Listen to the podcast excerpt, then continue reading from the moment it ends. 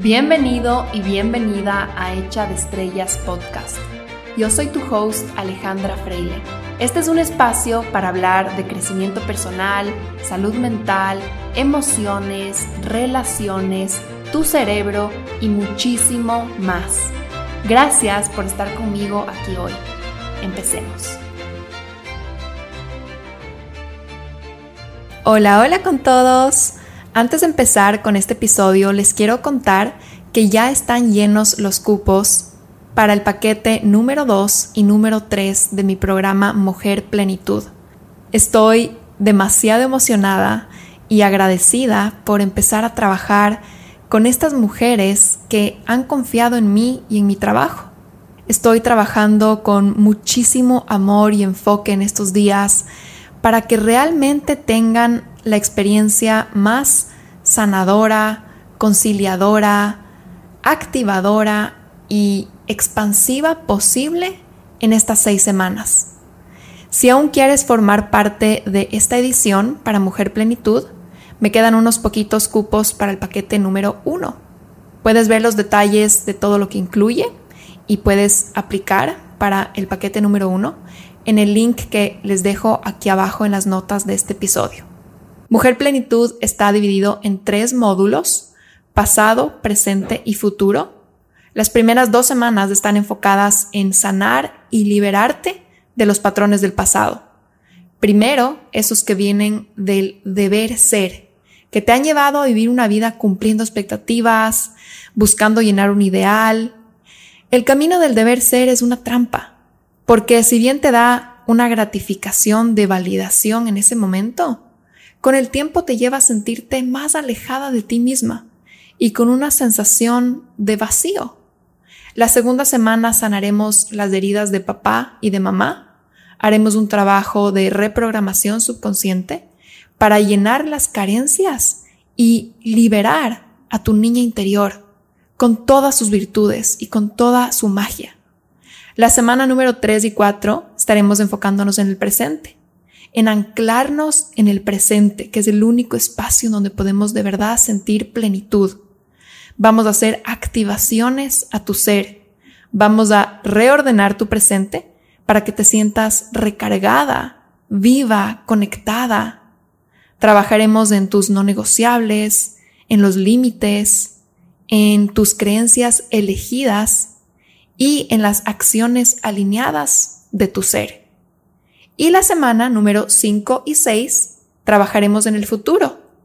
Será un despertar de la memoria de tu alma, una conexión con tus maestros, con tu potencial, con la hermandad. También sanaremos y recalibraremos tu relación con la ambición para que sea un vehículo que te acerque más a ti en lugar de alejarte de ti misma.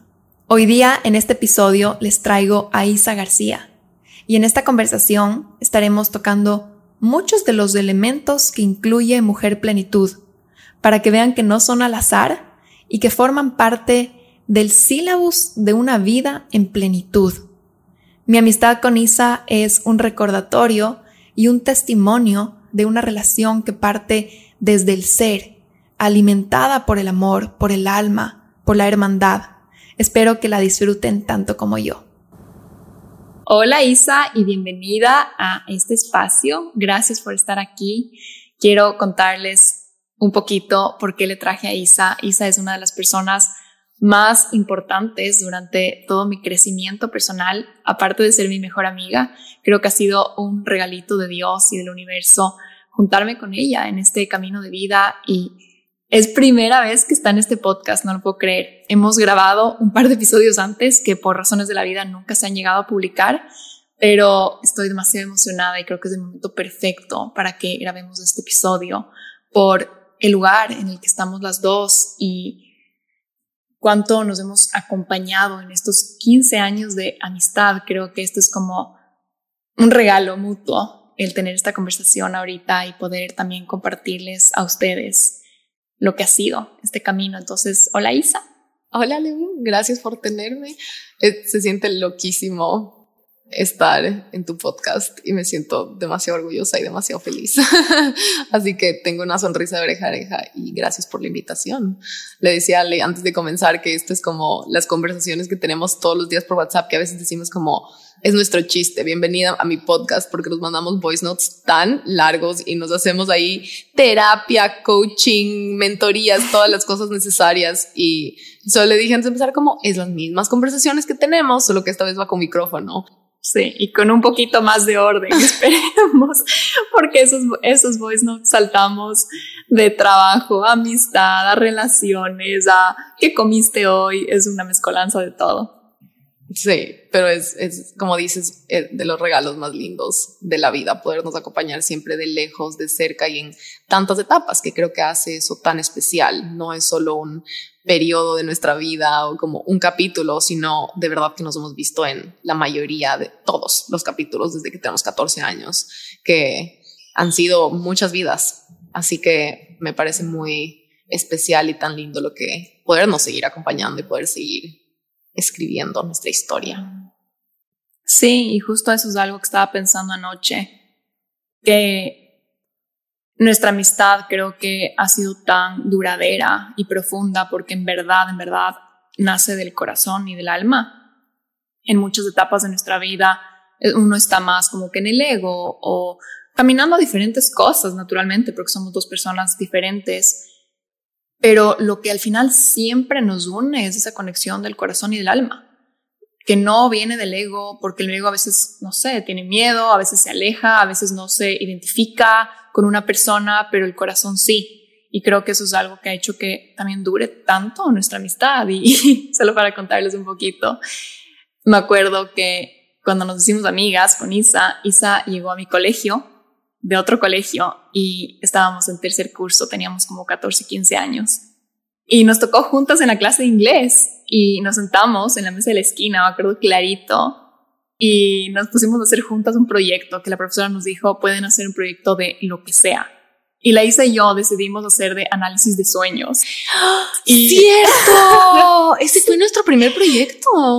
Nuestro primer proyecto, me acuerdo clarito. Yo tenía un libro de una tía gringa típicos libros de autoayuda de los 80s, 90s con las páginas medias amarillentas que decía análisis de sueños. Y llevé ese libro al colegio y las dos éramos fascinadas, era como el subconsciente y la teoría de Freud, del ego y del superego. Y creo que no entendíamos nada, pero estábamos fascinadas con este tema. Y así empezó nuestra amistad los sueños, los sueños, qué loco y qué simbólico pensar que los sueños nos, nos juntaron y nos ataron y hablábamos también, ¿te acuerdas de los colores? De qué, qué pasa, esta parte no sé por qué me acordé recientemente de cuando hablábamos qué pasa si para mí el morado no es para ti el morado y si para mí el azul no es para ti el azul. Y decíamos qué pasa si de tus ojos tú ves todo completamente diferente y después veíamos el secreto y como qué lindas pensar estas versiones de nosotros que ya estaban tan interesadas y que Dios se encargó de decir, ok, no vas a caminar sola este camino. Y eso siempre, como dices, viene del alma y viene del amor, que va a ser el hilo conductor más, más duradero, sí, más resiliente también, ¿no? Exactamente, y que no depende de factores externos, porque a veces muchas de nuestras relaciones sí dependen de tener como que algún tema en común que estás viviendo, como que alguna obsesión del momento, como alguna temporada. Y creo que sí hay relaciones para eso, que te acompañan por un momentito, una temporada, pero hay otras y creo que son al final un manojo o menos de un manojo que están ahí como ese hilo conductor en tu vida para acompañarte en todas las temporadas. Sí, es necesario tener de todo, ¿verdad? Y no, no depender de una sola relación para algo. Entonces, todo mi mundo de amistad no puede recaer sobre una persona, ¿verdad? Todo mi mundo de cosas que me interesan intelectualmente no puede caer sobre una sola persona. Y lo mismo es con las relaciones. También es chévere poder juntarte con una persona que te interesa tanto una cosa y solo tener esa cosa en común. Pero el problema es que pasa, obviamente, cuando eso deja de estar tan fuerte en tu vida como que eliges la persona o eliges ese interés, ahí es donde la cosa se pone, se pone interesante. Y poder contar con alguien que es como, no importa, es como este, este lugar seguro, ¿verdad? Nuestra amistad en el que no es importante lo que está pasando fuera, sigue siendo un lugar de amor y sigue siendo un lugar seguro, que es como el equivalente también de lo que debe ser nuestra alma, nuestro corazón, nuestra relación espiritual, sea con Dios o con como sea que te identifiques espiritualmente, pero es como ese lugar al que regresas, recargas y recuerdas y recalibras y reorientas para asegurarte de que estás caminando en camino para hacer un check-in, ¿verdad? Como que me fui por el ego, me fui por el deber ser, me fui por las expectativas de mi mamá, me fui por bla, bla, bla, y tener esos espacios que en este caso ha sido nuestra amistad, ese chat de WhatsApp, porque ni siquiera hemos estado en el mismo lugar por grandes periodos de tiempo, como que qué loco es que ahora con el mundo digital podemos, nos hemos podido acompañar, cuando literalmente hemos vivido en diferentes países, continentes, etcétera, esos espacios igual pueden pueden existir y pueden estar ahí para nosotras. Sí, y en línea con eso, cuéntanos dónde estás. Yo te estoy viendo ahorita en la cámara, pero quiero que mi audiencia vea esta imagen que tengo frente a mí. ¿Dónde estás y por qué estás ahí ahorita? Estoy en Tulum, estoy puesta un bikini, un pañuelo, estoy en la playa, en el calor, en el sol y estoy aquí para el lanzamiento de la Academia de Empresarias y estoy solo tan feliz, estoy bronceándome, estoy caminando descalza, no puedo más de la dicha. Y lo que hablábamos ayer por WhatsApp es que casi no vengo. Y casi no vengo porque, ¿para qué? No es tan necesario. Mejor me quedo concentrada. No es necesario, actually. Como, ¿verdad? Que es una necesidad. No tengo ninguna necesidad. No estoy obligada a estar en ningún lado. Es más, si pienso desde la cabeza me podría estar concentrando, entre comillas, más y pudiese estar más enfocada y más organizada si me quedo en mi casa, en mi rutina, en mi oficina. Y estuve a punto de, no, como que qué pereza, ¿para qué me va a mover? ¿Para qué voy a hacer esto? Etcétera. Y apenas pisé la playa, me di cuenta como, no, no, no tiene nada que ver con eso estoy saliendo de cuatro meses de invierno y estar aquí ha sido un alimento y una nutrición espiritual y para mi cuerpo que no se puede poner en palabras. Eso es irónico. Estas cosas no se pueden poner en palabras porque la cabeza no las puede cuantificar, porque no, se, no son tangibles. Y es como ese brillo interior y esa plenitud, esa dicha, esa abundancia que nos recarga en como estos espacios del cuerpo y estos espacios de, la mente y el cerebro y nos llena de ideas y nos recuerda de cosas que simplemente nunca van a ser uno más uno igual a dos. Y es como que es chistoso porque cuántas veces ya nos pasa lo mismo, ¿verdad? Cuántas veces como ya entendí por qué necesitaba cambiar de espacio, por qué tal lugar me estaba llamando, por qué estar cerca de tal persona era necesario en tal momento. Y cada vez es tan fácil dudarle, tan fácil racionalizarle y después solo estás del otro lado y es como, ah, ya entendí, como que ya sé por qué, para qué. Y últimamente le he sentido tan prendido al concepto de como el crear y el amor y el privilegio que tenemos de poder estar creando. Y si te conectas con esa energía de la creatividad, ¿de dónde viene? De la inspiración. Ayer leí en un libro cuál es la definición, de dónde viene la palabra como cuál es su origen y es, es algo como respirar, en inglés es breathe into, como tiene que ver con respirar y meterle aire, como el... Y es ese, ese como un soplido, soplido, soplido de algo que no entiendes, que no sabes de dónde viene, que solo entra en tu cuerpo. Y es como la pregunta de qué tengo que hacer, dónde tengo que estar o dónde me quiero poner para estar más abierta o más cerca o con más posibilidades de que el universo respire esta inspiración a mi cuerpo, como, y las respuestas no son uno más uno igual a dos y no se pueden contabilizar y el resultado obviamente también por eso puede ser exponencial y puede ser tanto más grande de lo que la cabeza entiende. Yo muchas veces que trabajo con mis pacientes que creo que muchísimas de ellas se relacionan en ser este tipo de mujeres super líderes, super high achievers, muy exitosas desde el mundo externo, ¿no? Estos parámetros sociales, quizás, que sí tienen unos trabajos increíbles y tienen bastante libertad financiera. Y hablamos de lo cansadas que se sienten y lo apagadas que se sienten a veces. Y creo que esto se relaciona con lo que estás hablando, de que yo les pregunto, ¿qué te recarga? no solo el descanso recarga, sino que tenemos que atender a cada una de las partes de ti, cómo ella se recarga de una manera específica. creo que mentalmente, si tú has tenido una semana de lunes a viernes súper pesada, tal vez piensas lo primero como que sí necesito un descanso mental y piensas, el fin de semana voy a pasarme descansando. Y empiezas el lunes otra vez trabajando y han caído en esos círculos viciosos de cansancio laboral y, y piensan que el descanso es lo que les va a recargar. Y ahorita en lo que estás hablando significa de recargarte, no de descansar, sino de recargarte. Yo creo que el descanso es un tipo de recargo, uno, uno de ellos. Otras partes son recargar tu alma, tu corazón, tus deseos, tu, ese vasito social, ese vasito incluso de sensualidad, ese vasito de placer. Todos estos vasitos que tenemos adentro nuestro se recargan de una forma específica. Y, y yo les digo siempre, acuérdate que todas tus partes funcionan en conjunto y una alimenta a la otra. Entonces, cuando tú estás recargada socialmente, también eres más creativa en el trabajo y también fluyes mejor.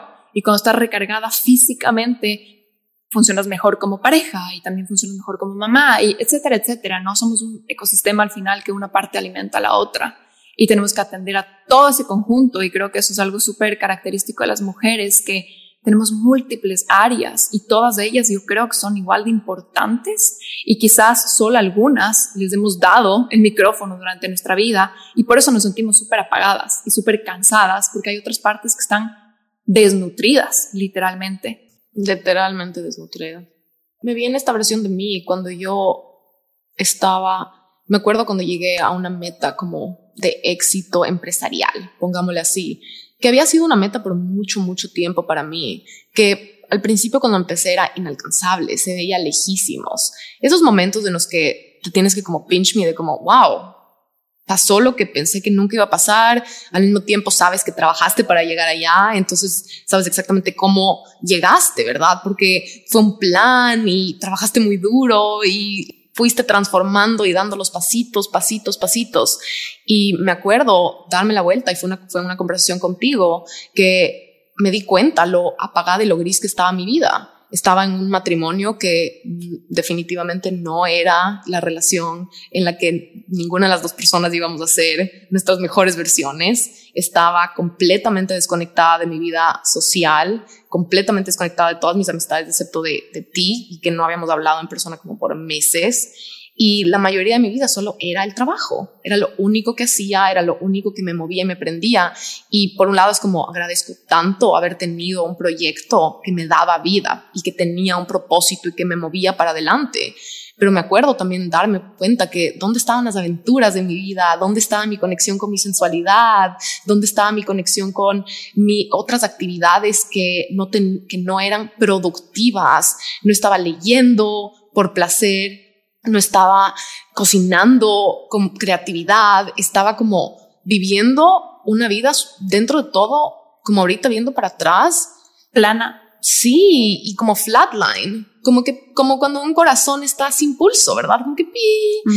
Por afuera había hecho todas las cosas que me dijeron que haga ¿verdad? Como esa mentalidad overachiever que supera sus propias expectativas y como tienes que tener este tipo de relación y tienes que comprarte la casa y tienes que se tiene que ver de tal manera y tienes que pesar tanto y tus hábitos se ven de, de, tal manera o X y Z, estás haciendo ejercicio tantas veces por semana, como era un checklist perfecto por afuera, como ahora que pienso para atrás, si pongo un checklist como relación que se ve de cierta manera, casa que se ve de cierta manera, trabajo que se ve de cierta manera, como, y ya todo el mundo, típicas preguntas de, ¿y cuándo vas a tener hijos?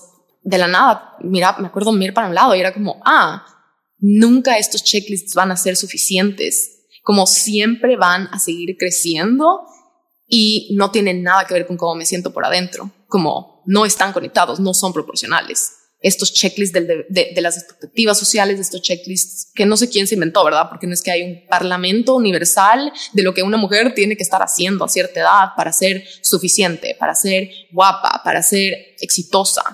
Son cosas que al final yo me había comprado, tenía que estar haciendo mis 25, 26 años. Y fue como, a ver, esta vida está gris, de verdad, cuando me muera voy a regresar a ver a mis 26 años y esto es lo que, como, no, y es tenaz porque muchas veces estás en, en, esa vida buscando sentirte llena y crees que cuando llegues al próximo hito sí te vas a sentir llena. Es como ya por fin, ya por fin, ya cuando llega a, esa cantidad X de dinero, a esa libertad de tiempo y flexibilidad, a esa casa, ese departamento, esa la, estás como que todo el tiempo con la esperanza de que te vas a sentir llena, pero lo que hablábamos el otro día, ¿te acuerdas por WhatsApp? Era como, en verdad el fondo tu alma, y tú sabes, que en el fondo tú sabes y no te puedes mentir, que seguir por ahí solo te va alejando más y más de tu alma. Es como que tu alma te habla y después se vuelve así como un lejano grito de así súper a la distancia, casi como un eco, un susurro. Y yo creo que uno sabe que, que si sigues escalando esa trayectoria de, de ese parlamento social que nos ha dictado, solo te sigues alejando de de verdad sentirte llena y plena. O sea, solo creo que todas sabemos lo que se siente. Es como que solo necesitas regresar a ver el anterior, ¿verdad? El anterior logro, el anterior hito, el anterior, esa anterior cima. ¿Cómo te sentías? Cuando estás solo desde ese ego y desde solo como eso va a ser suficiente, eso va a ser suficiente, como caminaste, diste los, los siguientes pasos, nada cambió por adentro, ¿verdad? Cambió un, ratito, como que celebras algo, eh, recibes aplausos, recibes reconocimiento, se siente el ego validado 100%, se siente cool 100%.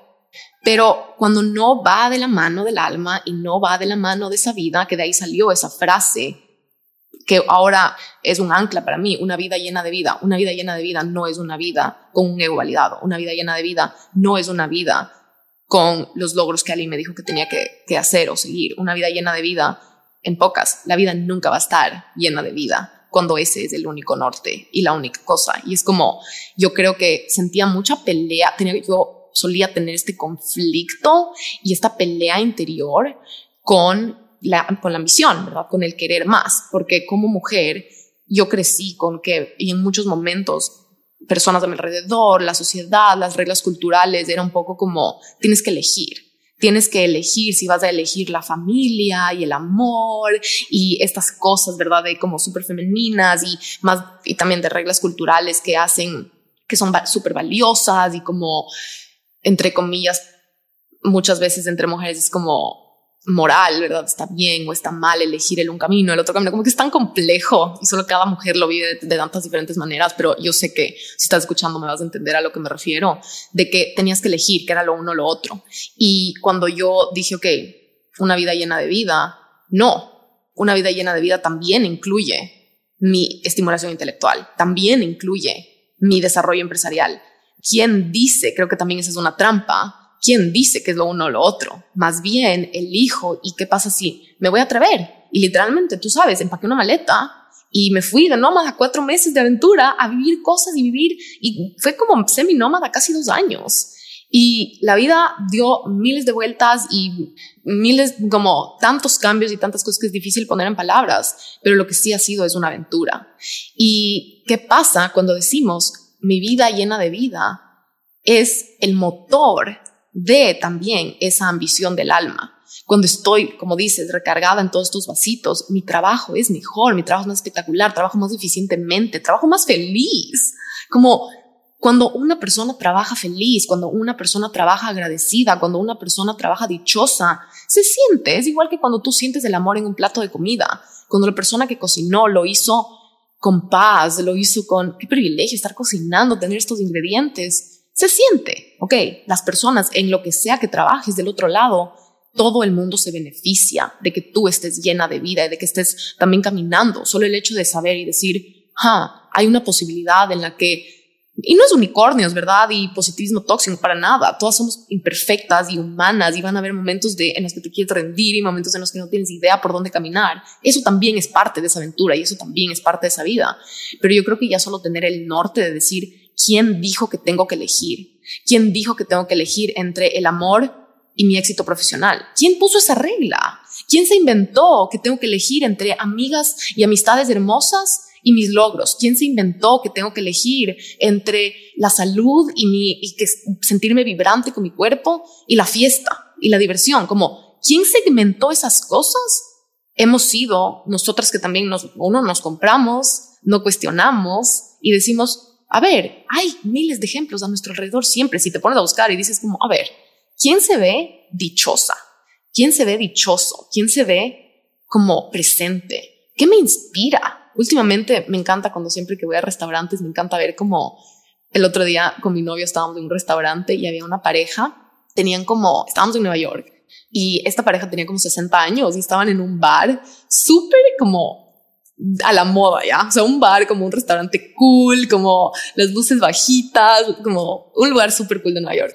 Y pues, era un sábado de noche, eran como las 11 de la noche y estaban tomándose unos martinis. Era como nuestra, asumimos que no eran de, de Nueva York, pero estaban puestos como ropa de turistas y no sabes el amor. O sea, no se paraban de ver, de coquetear, él como que se, se hacían cheers, se besaban, se decían cosas en el oído, se cogían de la mano, se, como que el mundo afuera era irrelevante, lo que estaba pasando, la gente de la barra, como que nosotros, que yo, yo no les podía parar de ver porque solo era como eso. Como, ¿quién dijo que a los 60 años no puede estar de aventura en un bar de Nueva York probando? Y estaban como que probando diferentes cócteles porque no sabían como que qué pedir. Y entonces pedían de la nada un trago y les venía una cosa rosada gigante. Se mataban de la risa. O sea, como se mataban de la risa. Y solo me conecté con, wow, hay tantos ejemplos de vida de tantos diferentes aspectos, como puedes prender una serie en Netflix y ver a personas haciendo cosas espectaculares en los deportes Puedes abrir un libro y ver personas espectaculares empezando restaurantes. Y el punto es que puedes diseñar y coger esas piecitas como a ti mejor te convengan, ¿no? Y creo que tampoco se trata de decir, entonces sí, quiero ser la mamá perfecta y también la empresaria perfecta y de ahí vivir en esa carrera de dos, de dos egos, de buscando el ideal.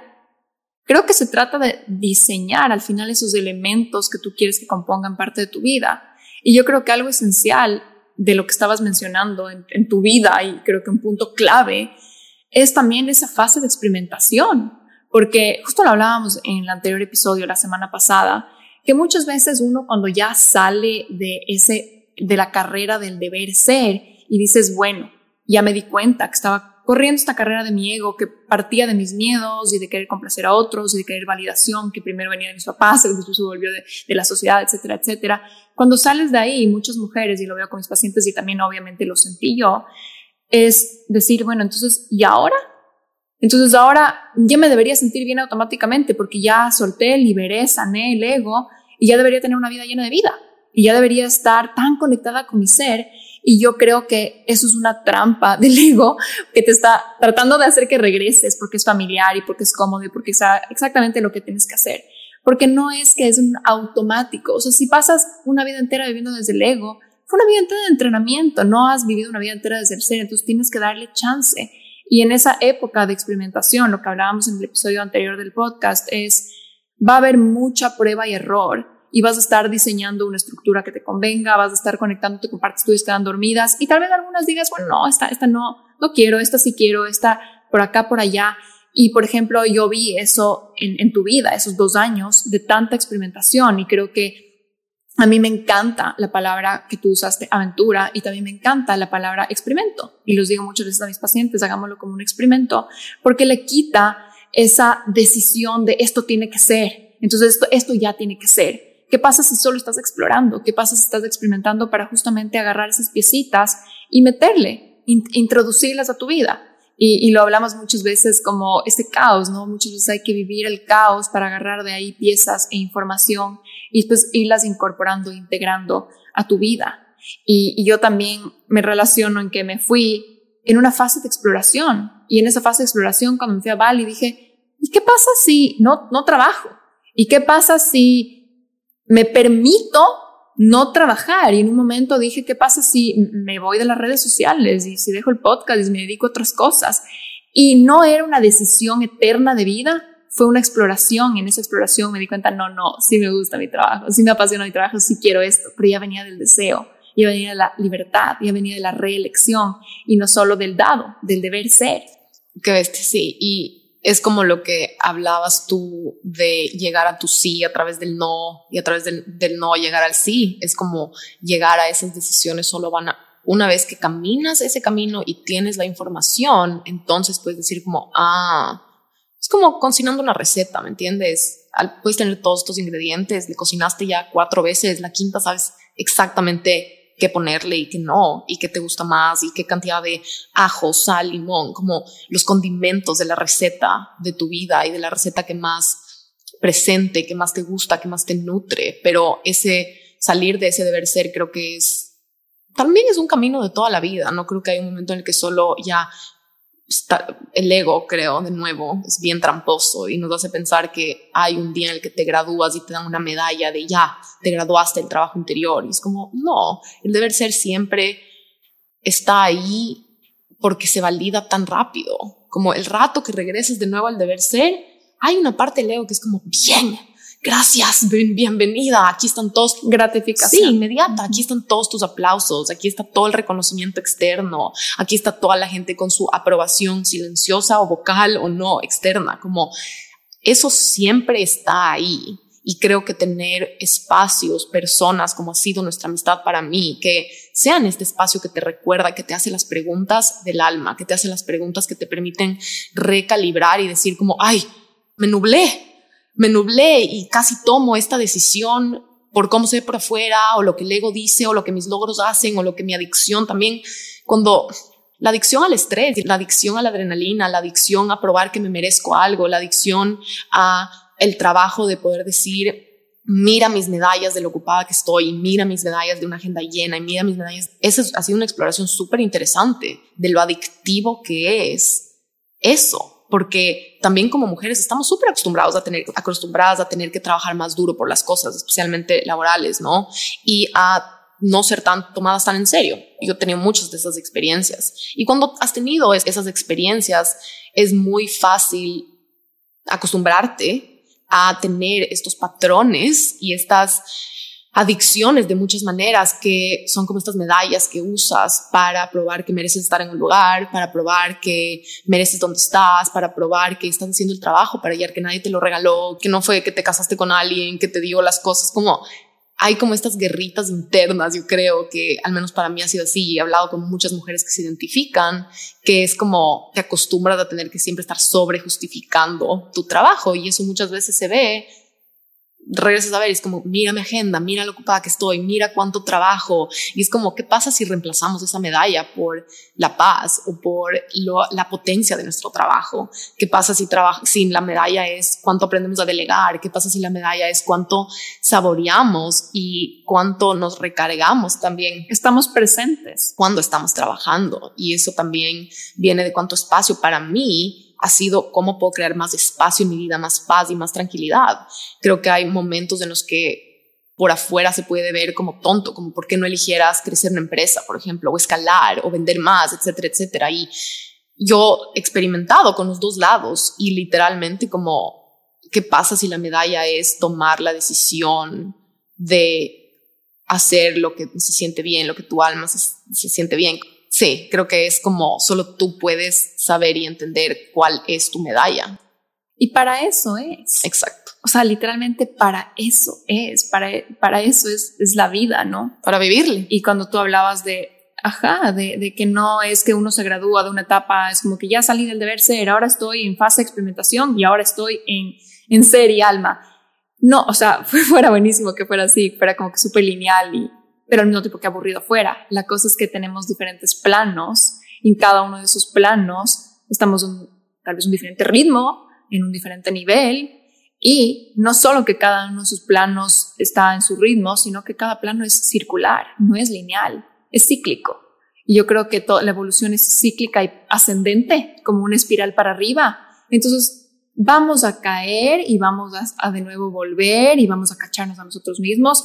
Y va a ser cíclico, pero no es cíclico estancado, no es un círculo que se da vueltas y vueltas en un mismo lugar, sino que es para arriba, es ascendente porque cada vez yo creo que te cachas a ti mismo más rápido y te das cuenta de, ah, estoy actuando full desde el miedo, estoy actuando full desde el ego. Y tal vez no tengas esas palabras en tu vocabulario y no seas una persona que dice, me estoy actuando desde el ego, pero puedes decir, ah, me estoy comparando, otra vez me estoy comparando, otra vez me estoy sintiendo no suficiente, otra vez estoy haciendo esto por complacer a otros, por esa validación. Ahí te das cuenta, esas cosas vienen del ego. Y, y creo que una de las cosas más lindas, las bendiciones más grandes de, de nuestra amistad ha sido el ayudarnos la una a la otra cacharnos cuando estamos cayendo en ese ego Y no, por, no, es como un juicio de, oye, estás en el ego, como que no se trata de, estás egocéntrica, más bien es, estás actuando desde el miedo. Creo que te estás limitando a ti desde el miedo, como que siempre nos reflejamos muchísimo la una a la otra nuestra luz y también nos contenemos y nos sujetamos en momentos de sombra.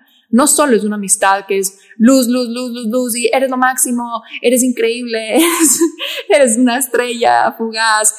Sí hay un poco de eso, pero hay tanta contención y abrazos a nuestra propia sombra. Y creo que eso es lo que ha hecho que se convierta esta amistad en una herramienta súper potente de nuestra evolución y de nuestro crecimiento, el poder ser un contenedor seguro para nuestra sombra, porque solo ahí es donde uno puede echarle amor a la sombra.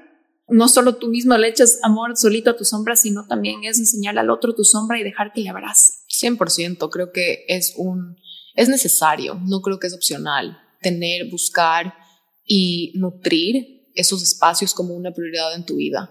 Asegurarte de, estar poniéndote y teniendo estos lugares seguros en los que entras completita y donde no tienes que esconder las partes difíciles, las partes dolorosas, porque de ahí es donde viene la luz. Creo que lo que me viene cuando dices cíclico y no es que me imagino como cuando hablabas, veía todos estos diferentes espirales caminando, ¿verdad?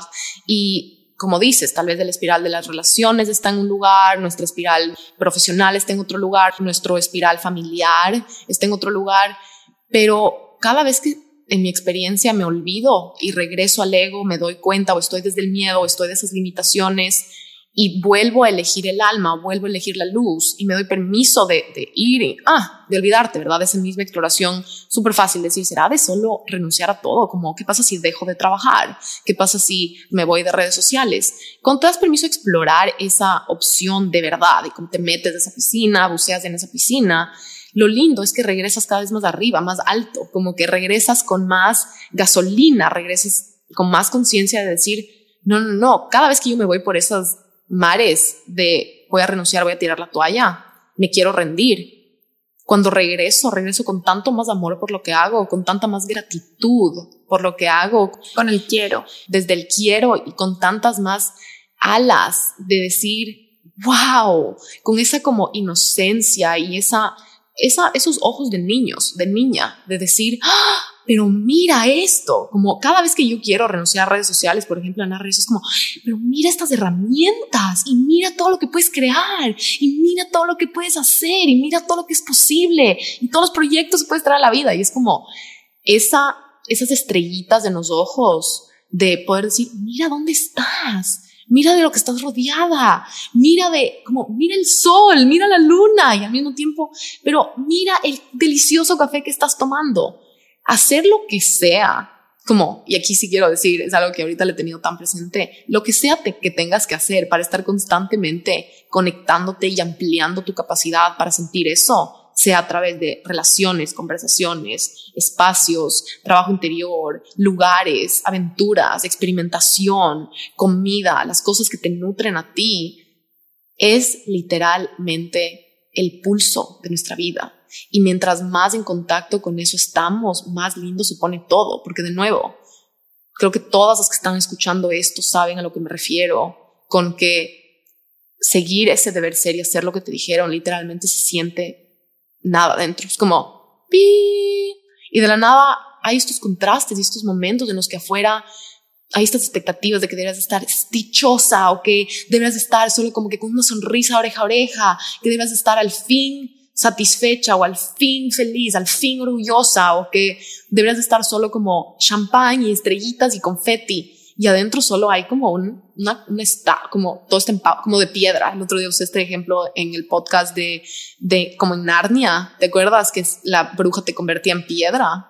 Como que te tocaba y de la nada todo adentro se congelaba. Eso es el deber ser.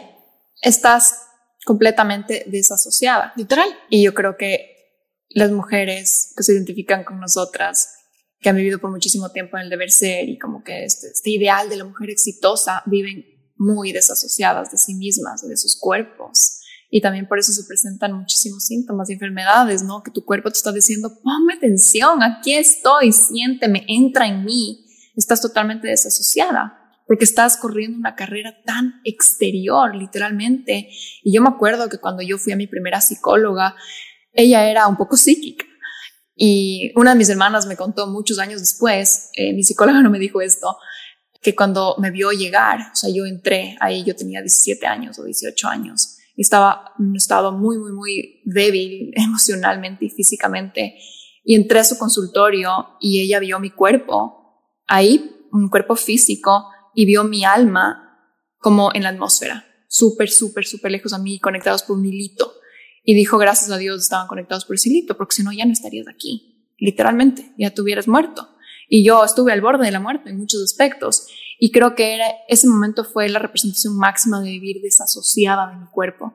Obviamente estaba con un desorden alimenticio, estaba con una depresión clínica severa, estaba completamente separada de mí. Y creo que no, no estamos siempre así, o sea, no estamos así, pero estamos un poquito desasociados de nosotros. Cada vez que sentimos un síntoma físico y que nos tomamos una pastilla y decimos ya nada, voy a seguir trabajando, estoy cansado, pero voy a seguir y, ya voy a cumplir esta siguiente meta, te, desasocias un poquito más y un poquito más y un poquito más. Y el otro día hablaba con una paciente que ella sufre mucho de binge eating, de comer compulsivamente y hablábamos de que es un intento tan inteligente de su cuerpo y de su subconsciente de traerle de vuelta, de traerle de vuelta a su cuerpo, porque cada vez que comes obviamente sientes placer y sientes, tienes sensaciones físicas, pero también cuando sientes esa culpa y esa pesadez interna y te sientes empachada y te empieza a dar calor porque comiste en exceso, también es una forma de sentir tu cuerpo. Entonces era su cuerpo, es su cuerpo tratando de decirle vuelve, vuelve acá, porque estás tan lejos. Son intentos desesperados de que vuelvas a entrar. Y obviamente no queremos llegar a ese extremo y para eso creo que se requiere el en verdad cacharnos a nosotras mismas, qué tanto me estoy desasociando, qué tanto me estoy separando de mi ser, de mi alma, cada vez que solo estoy en el deber ser, en el ideal, en el cumplir expectativas, en el ego. Solo te sigues separando y separando y separando de ti. Y en el fondo sientes un gran vacío existencial, que creo que es algo que, que, tú y yo hemos hablado muchísimo, siempre lo hablo en el podcast, siempre sale este tema del vacío existencial, creo que es cuando solo te sigues decidiendo alejar, alejar y alejar y alejar, porque se siente gratificante en ese momento, porque recibes validación en ese momento, pero en el fondo sabes que te estás alejando y alejando. Esto me recuerda a una vez que una psicóloga cuando yo estaba en una depresión clínica bien profunda también me dijo, no estás deprimida, estás insatisfecha. Y creo que es como cuántos de estos síntomas solo hablan de insatisfacción a nivel de nuestros deseos, a nivel de nuestra vida, a nivel de nuestra libertad, a nivel de nuestra alma.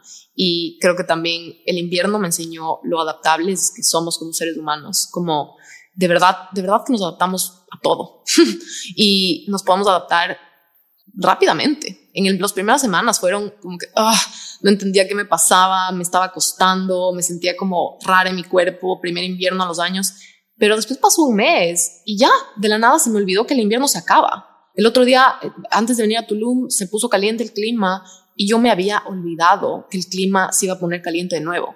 Me acostumbré tanto al invierno que solo ya le hice mi nueva realidad. Y lo hice intencionalmente, quería aprender a disfrutar de él, quería disfrutar de mi vida, no quería sufrirle, no quería pasarme quejando. Pero de la nada, al ser cabeza, fue como, wow, de verdad, de verdad, te adaptas a todo. Pero también hay que tener cuidado con lo que a lo que te adaptas. Y por otro lado, gracias a Dios, nuestro cuerpo no, hay cosas que no nos permite, a, las que no nos permite adaptarnos.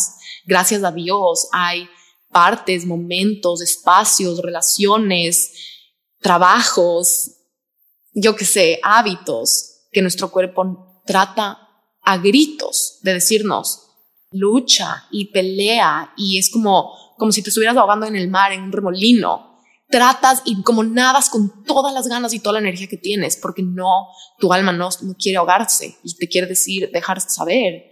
De nuevo, muchas maneras llega. Tú y yo nos hemos enfermado de esa manera por, por muchas razones en diferentes momentos de nuestras vidas y creo que las dos nos identificamos con que el origen de la, muchas de estas enfermedades siempre ha sido ese, nuestra alma tratando de redireccionarnos.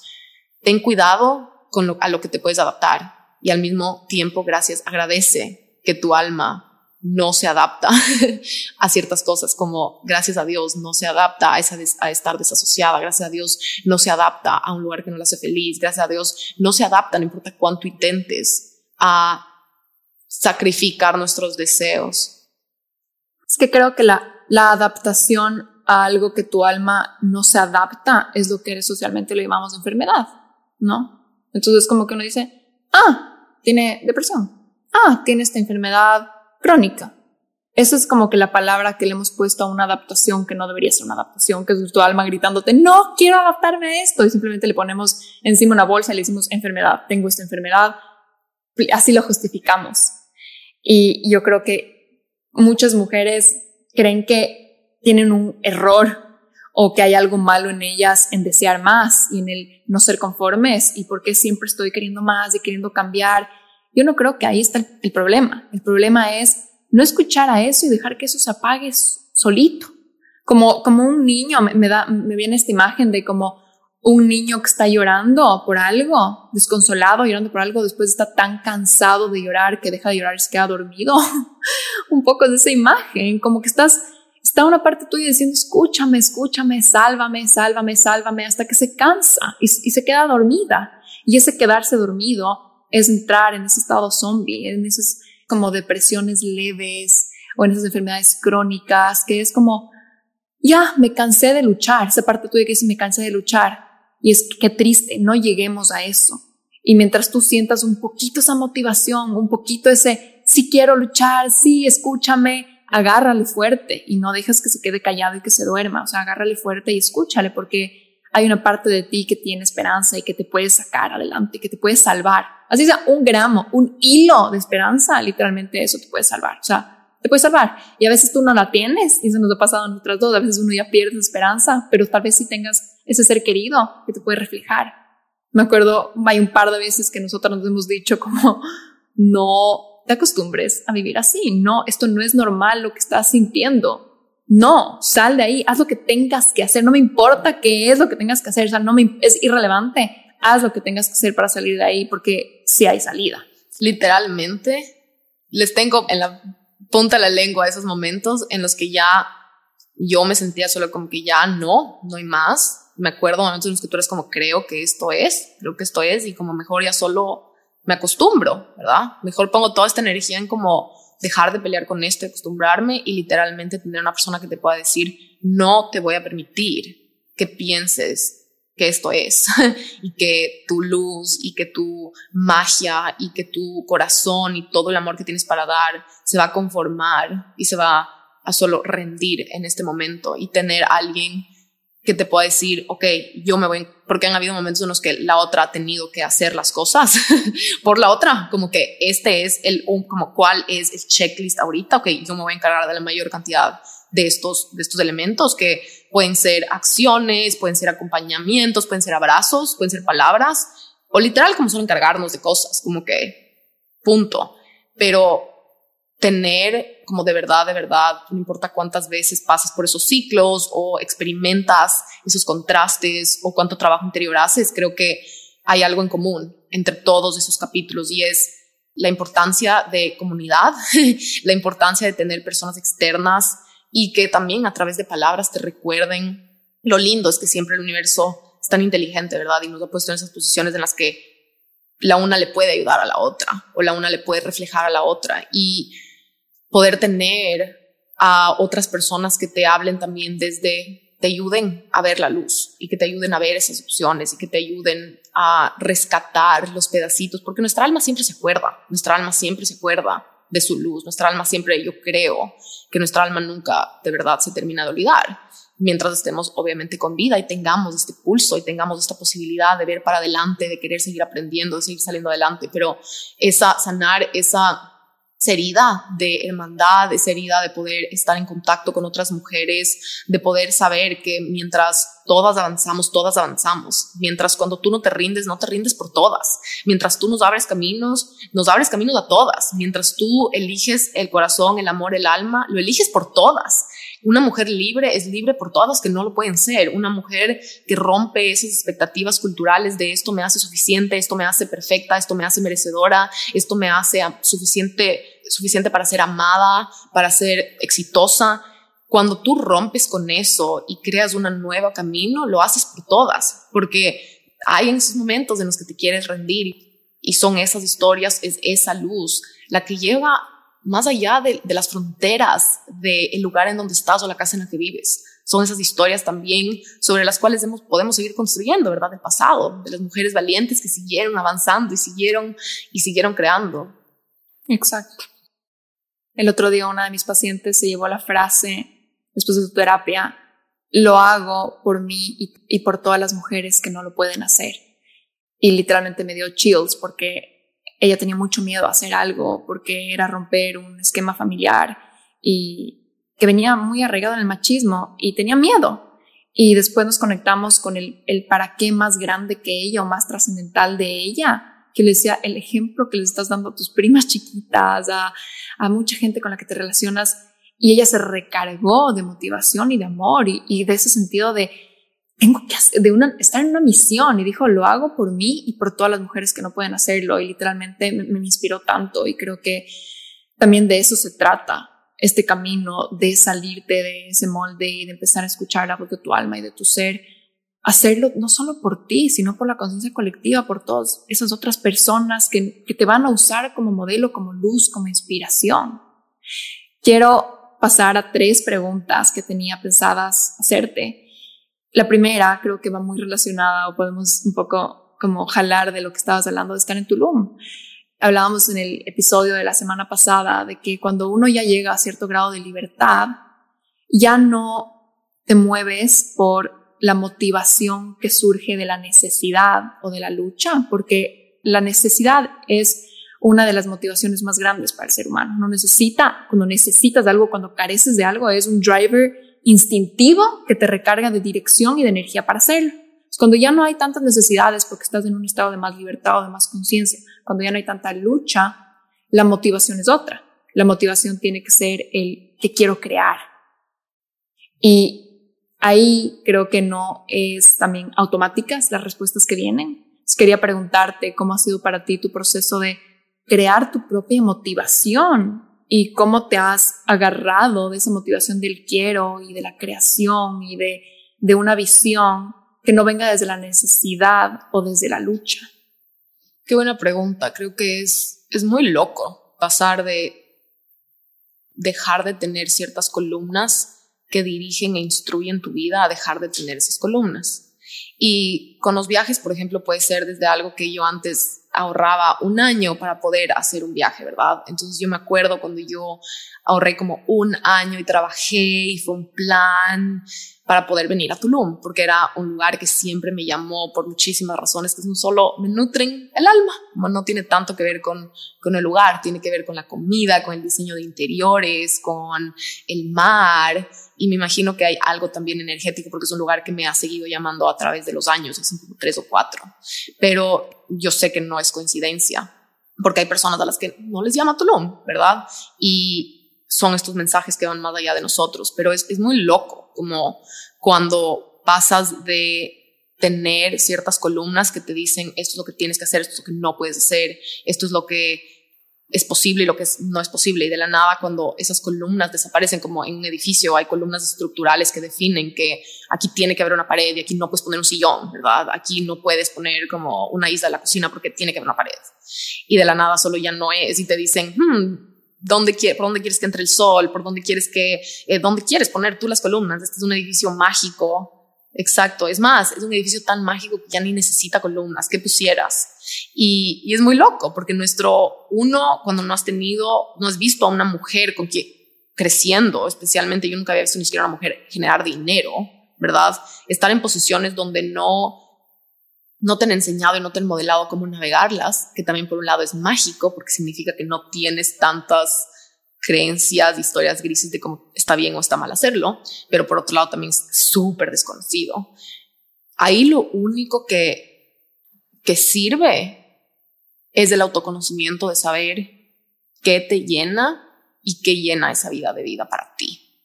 Porque es como, no importa, como que, por ejemplo, para comprar los pasajes a Tulum, no había ninguna urgencia, porque era como, no pasa nada si no voy, ¿verdad? Y al mismo tiempo, qué hermoso ir, pero también qué hermoso estar en Nueva York. Como me siento ahorita antes es muy loco porque yo les llamo a estos viajes de expansión, viajes para solo inspirarme y trabajar. No es un viaje para desconectarme, no es un viaje para no trabajar un viaje para obligarme a hacer ciertas cosas. No, es un viaje diseñado para llenarlo de cosas que me hacen feliz y me llenan de vida y me llenan de inspiración.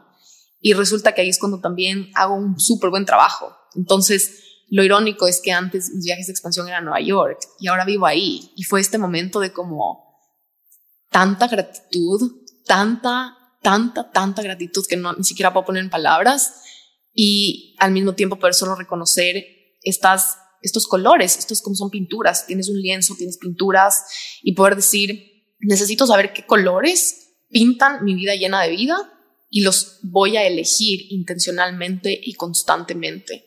Y creo que también ahí es donde tener personas y espacios que te recuerdan de su importancia, porque creo que el mundo y la sociedad no, no tienes estos recordatorios, ¿verdad? No es que prendes las noticias y ves una noticia que dicen, cuidado, se te olvida cuidar y nutrir la parte de tu vida que te llena de creatividad y te llena de ilusión y te llena de vitalidad. No, no tenemos esos mensajes. Tal vez en 100 años existan esos espacios, ojalá.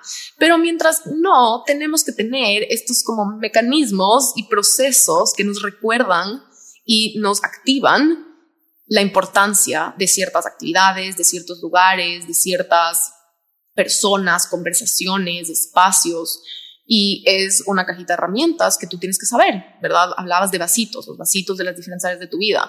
Tú tienes que ir a comprar esos vasitos, de reconocerlos y ponerlos al frente y ponerlos cerca de ti y ponerlos y para poderlos ver y poderlos recargar y poder decir, ahorita quiero intencionalmente.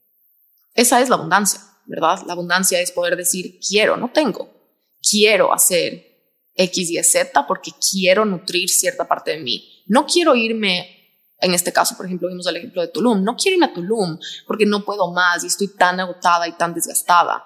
Yo he estado ahí. Tú y yo hemos estado ahí. Ahí ya fuera la necesidad. O sea, ahí ya fuera. Exacto. Una motivación desde la necesidad. Entonces ya no es lo mismo. No es lo mismo decir, todo el mundo sabe lo que se siente cuando ya no puedes más y tienes que tomar algo y, haces algo desde ese lugar de como arrastrada por el piso de necesito tomarme un break, ya no puedo más. Otra cosa es decir completamente diferente, quiero hacer esto porque quiero nutrir esta parte de mí que es importante para mí. En tanto más liviano se siente. Y todo fluye porque también dejas de entrar en esos péndulos, ¿no? Que al final me viene mucho este ejemplo de la restricción, como cuando tú estás restringiendo, restringiendo, como viendo una carencia, carencia, carencia, que fuera como esa, estar en ese overload de trabajo. Llega un punto que es como que ya no aguanto más, necesito huir de esta vida, me voy de vacaciones, no voy a responder ni un solo mail, no me hablen, no me llamen, no interactúen conmigo y como te vas así, ¿no? Como en ese péndulo, como también cuando te restringes mucho, después entras en necesito comerme todo porque siento que no va a haber nunca más. creo que eso es simplemente vivir muchísimo desde la necesidad y desde esperar que se creen necesidades en ti en vez de atenderlas a tiempo. Como esperar que se sequen las plantas en vez de ponerles agüita cada día. Entonces después la planta quiere atragantarse el agua. Me viene este quote que creo que te mandé por Instagram el otro día, que era de un libro acerca de renunciar a las cosas, como salir, quitting. Y el quote era como, cuando renuncias y paras a tiempo, se va a sentir como renunciar muy temprano. Y es porque en la sociedad hay esta expectativa de que para tomar una decisión, para hacer algo, las cosas tienen que verse por como que el síntoma ya tiene, es como el árbol, ¿verdad? El árbol ya está muerto. Si las hojas están tomates, entonces ahora sí veamos dónde más le, plantamos. Muy a una necesidad. Pero otra cosa es estar en tanto conexión y sincronicidad con tu planta que sabes y te das cuenta el primer síntoma que le falta luz y entonces le cambias de lugar, ¿verdad? Y es como, eso creo que todos sabemos lo que se siente cuando hay, es lo que se siente esperar mucho, esperar de más, porque hay ciertas reglas o expectativas desde ese deber ser de cómo se tienen que ver las cosas para justificar tus vacaciones, para justificar tu descanso, para justificar un divorcio, para justificar una, un límite, un boundary, un cambio de hábitos, ¿verdad? Una cosa es empezar a comer saludable cuando el doctor te dice que es como literalmente tu corazón ya nada más. Ajá. Entonces hay mucho esa justificación. Sí, como, ah, no estoy comiendo pan porque el doctor me dijo que estoy con los triglicéridos. Como que tiene, ¿por qué tiene que existir una justificación? ¿Por qué no es lo estoy haciendo antes de que tenga los triglicéridos altos o algo así? Y también hay mucho ese en, el mundo de negocios o de empresas que te dicen como contrato a una persona antes de que la necesites, porque cuando la necesites ya es muy tarde.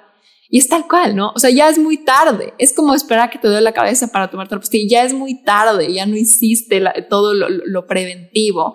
Y, y, tú decías, creo que hay que estar mucho en conexión con uno y escuchar y atender. Pero creo que también se, o sea, mientras uno más conectado y menos se gaslight a sí mismo sus necesidades, es bien simple. Solo se trata de escucharte. Como que estoy cansado, estoy cansado, voy a descansar, no, me voy a aguantar, me voy a aguantar, me voy a aguantar hasta que empiece a gritar la necesidad. O sea, yo veo personas y, y creo que para mí el Emilio es un ejemplo de eso, que él no espera que se creen estas necesidades gigantes desde la carencia. Él es como que, ah, quiero, quiero salir hoy quiero dar una vuelta hoy día, quiero comerme esto hoy. Solo es como tan simple, ¿no? Y, y, yo a veces era como que, pero ¿por qué? Como que estás cansado, necesitas algo, no sé qué. Él es como que solo quiero, punto. Como que no hay una, no hay una justificación detrás, solo quiero. Creo que hay personas que se les viene más fácil, pero creo que a fin de cuentas todos tenemos la capacidad solo de escucharnos y de seguir esas señales intuitivas de deseos que tienes en esos momentos antes de que se creen esas carencias, esos gritos interiores. La segunda pregunta que te quería hacer, porque creo que hemos hablado un montón de salir del deber ser y conectarse más con el ser, y creo que una súper crucial parte justo es esta palabra conexión. Hemos hablado mucho de recargarnos de vida y de liberarnos de eso, pero creo que también una parte súper importante es esa conexión constante interior para estar muy anclados en el presente y para volver de vuelta a nuestra alma, para volver de vuelta a nuestro corazón y valga la redundancia, para volver al presente, que es en donde el único lugar en donde podemos experimentar la vida al final. ¿Cuáles son las prácticas que a ti más te conectan contigo misma, que más te conectan con el presente? Me encanta esta pregunta porque creo que me quiero tatuar en la frente lo más importante en la vida. Pensaba que decir algo serio y después en la frente. Me quiero tatuar en la frente que esas actividades son el lifeline, son las prioridades, son súper, súper, súper importantes y requieren estar entre mis prioridades más altas, especialmente cuando me quiero olvidar de ellas. Y son esas las actividades las, los espacios, las cosas, los momentos que constantemente me dan propósito, me dan inspiración, me dan ideas, me llenan. Y lo, lo chistoso es que son cosas muchas veces extremadamente asequibles, extremadamente como baratas, económicas, en cotidianas. cotidianas, de que no son este show y este como que, ah, mira esto y no, no, no, son los momentos más del día a día que transforman todo en significado y últimamente he estado súper conectada con la palabra romantizar, el, con el invierno, esa fue una de mis intenciones, cómo romantizo el invierno y cómo romantizo las nuevas tradiciones. Y he estado explorando mucho qué es una tradición. Una tradición es lo que tú dices que es una tradición, en pocas, ¿no? Como si tú eliges que de ahora en adelante hacer journaling todas las mañanas con tu cafecito es tu tradición, medio que requieres de hacerlo un par de veces para tu corazón clasificarlo de una diferente manera. Por otro lado, puedes elegir como qué quieres volver tradiciones de aquí, de, presente a futuro. Tus versiones de ahora en adelante, qué tradiciones requieren con sí mismas. Creo que hay mucho, muchas veces hay tradiciones familiares, tradiciones culturales, tradiciones de cierto país, tradiciones de cierto, como tantas tradiciones, ¿verdad? Y son una tradición es como yo creo, como yo le interpreto y cómo le he vivido, es que es respetada de una diferente manera. Es como tiene diferentes límites. Sagrada. Tiene la palabra eso, sagrada, ¿no? Eso. Tiene una palabra sagrada, tiene una energía más especial, tiene una energía más respetada y más honrada. Y entonces cuando tú piensas en tus tradiciones de conexión interior, ¿cuáles son? y qué tan importantes son. Para mí, la vida me sigue enseñando que son literalmente las cosas más importantes de mi vida, porque de eso depende quién soy, cómo camino, qué quiero, qué busco, cómo tomo decisiones. Pero para contestar la pregunta, creo que la La número uno ahora se ha convertido definitivamente en hacer journaling. Creo que ese espacio, el año pasado empecé un challenge de escribir por 60 días todas las mañanas por primera vez, porque antes yo usaba el journaling como hablábamos antes, por necesidad. Usaba el journaling cuando necesitaba que me salve de algo. Y me hice la pregunta, ¿qué pasa si uso esto no porque necesito, sino porque quiero? Es como, en vez de salvarme, le permito que me dé alas un poco. Que veamos, hagamos el experimento. Me cambió la vida para siempre. Ese momento con mi cafecito y mi página en blanco es sagrado ahora. Yo antes no, no lo trataba de esa manera. Mi cafecito, literal, mi relación con el café ha sido, es muy simbólica. No se trata de lo que está en la taza, se trata de lo que significa para mí. Yo por mucho tiempo estuve tan enferma que no podía tomar café. Y a medida que empecé a reconectarme con las cosas que amo y por qué las amo y, el, y que son más de lo que físicamente parece que son. Significan, para mí el café significa mi conexión con el placer, lo sagrado, para continuar con esa palabra, que, que es para mí mi relación conmigo misma y mis rituales, la calma, la paz, el disfrutar, saborear y priorizar el tiempo conmigo misma. En mi, en mi vida, a mí yo recibí mucho shame porque me gustaba estar sola y me enseñó muchísimo, venía de, de bla, bla, bla. Ok, pero yo tuve que aprender a tratar mi espacio conmigo misma no como algo que tengo que defender.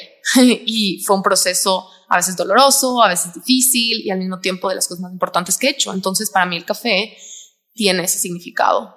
Por otro lado, este año he estado leyendo muchísimo y creo que tener esa conexión con mis pensamientos, con simplemente estar en conversación con mi cerebro, estar en conversación con mis ideas, estar en conversación con mi intelecto, es algo que solo no, no le puedo poner precio. Creo que la, la otra sería cocinar y es como algún tipo de espacio en el que estoy usando mis manos para crear y para como hacer movimientos y crear cosas y juntar y estar solo súper presente y nutrir mi cuerpo. Para mí la comida siempre ha tenido un significado de nuevo que va más allá de lo que está en el plato. Yo siempre he pensado que la comida es, como la punta del iceberg y se trata todo lo que en verdad importa es cómo nos relacionamos con la comida, qué significa la comida, las tradiciones alrededor de la comida y para mí sanar mi relación con la comida fue la puerta que me metió a todo mi camino de trabajo interior. Entonces yo creo que la comida también siempre va a representar ese espacio de creación y creatividad y al mismo tiempo es irónico, es raro, ¿no? Porque la comida cocinas, no importa cuánto te tomó hacer un plato, te la comes ese rato, como dura un par de días y se acabó. Es muy atemporal, es muy, es muy intangible de cierta manera. Una creación que, que, hiciste en la cocina se te va por las manos. No es como que la congelas y la tienes ahí como un cuadro para verla todos los días. No, se trata mucho de lo saboreaste, lo disfrutaste en presente y se siente. La comida, en la comida se siente con cuánto amor la hiciste, con cuánto amor cortaste los ingredientes, con cuánto amor me encanta que mi novio siempre me dice como, wow, siento el amor en el plato de comida que me hiciste, siento, nunca me dice, me dice qué rico que está o qué rico que está tal otra cosa, pero cuando alguien te dice, siento el amor con el que me cocinaste, es el cumplido de más alto nivel que te pueden dar, igual que cuando tú creas algo y tu cliente te dice, siento el amor que le pusiste. Cuando alguien me dice eso de mis journals, por ejemplo, es como, e, eso es, eso es el... Entendiste todo.